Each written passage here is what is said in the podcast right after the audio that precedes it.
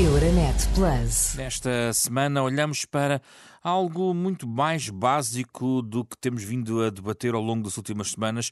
Começamos quase pelas fundações da arquitetura europeia, porque vamos aqui explicar Vasco Gandra, afinal, Uh, os poderes, uh, para que serve, o que faz e quais as limitações dos poderes da Comissão Europeia. A Comissão é o órgão executivo da União Europeia, defende os interesses gerais do bloco comunitário e tem poder de iniciativa para propor legislação europeia. Gere e executa as políticas europeias, elabora os orçamentos anuais e distribui os fundos da União. A Comissão é a guardiã dos tratados, já que fiscaliza o cumprimento do direito europeu. Também representa a União a nível internacional, é, por exemplo, a voz dos 27 nas negociações comerciais com países terceiros. O seu processo de decisão é colegial. As decisões são tomadas pelos 27 comissários com base na responsabilidade coletiva. Depois, a gestão cotidiana é assegurada pelas direções gerais. A Comissão insere-se num complexo triângulo institucional europeu, juntamente com o Conselho, que representa os Estados-membros, e com o Parlamento Europeu, que é a voz dos cidadãos.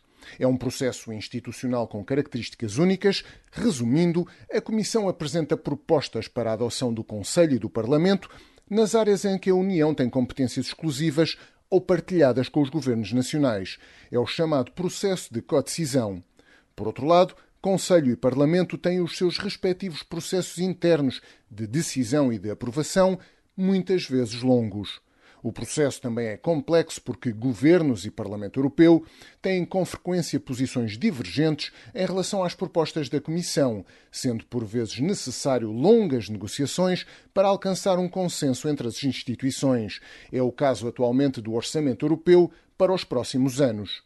É neste tipo de negociações que a Comissão desempenha um importante papel, dando apoio técnico e político para facilitar decisões equilibradas e consensos.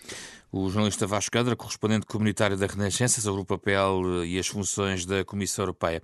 Neste espaço, agora, Francisco Sarsfield Cabral. Boa tarde, Francisco. Boa tarde, Zé Pedro. Muitas vezes falamos de Bruxelas, colocamos para simplificar Bruxelas, mas a verdade é que uh, Bruxelas é muito, são várias instituições e aqui Exatamente. a Comissão é o braço executivo, mas tem estas limitações e o processo é mais complexo do que possamos mas pensar. Não é só o braço executivo como aliás o, o Vasco Câmara salientou, a Comissão tem poderes eh, próprios, e, por exemplo, um que ele não salientou é eh, a Comissão tem poder de decisão em casos de concorrência, de, de proteção da concorrência. Aliás, a, a Comissária Verstager tem aplicado multas bem bem, bem elevadas, vários casos de, em que não há concorrência.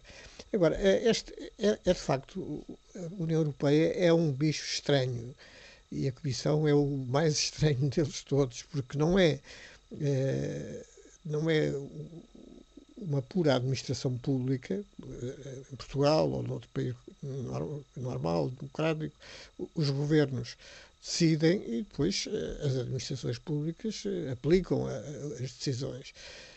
A Comissão não, não é só isso, é mais do que isso, mas também não é um governo, visto que eh, quem decide em última instância, na maior parte dos casos, é o Conselho.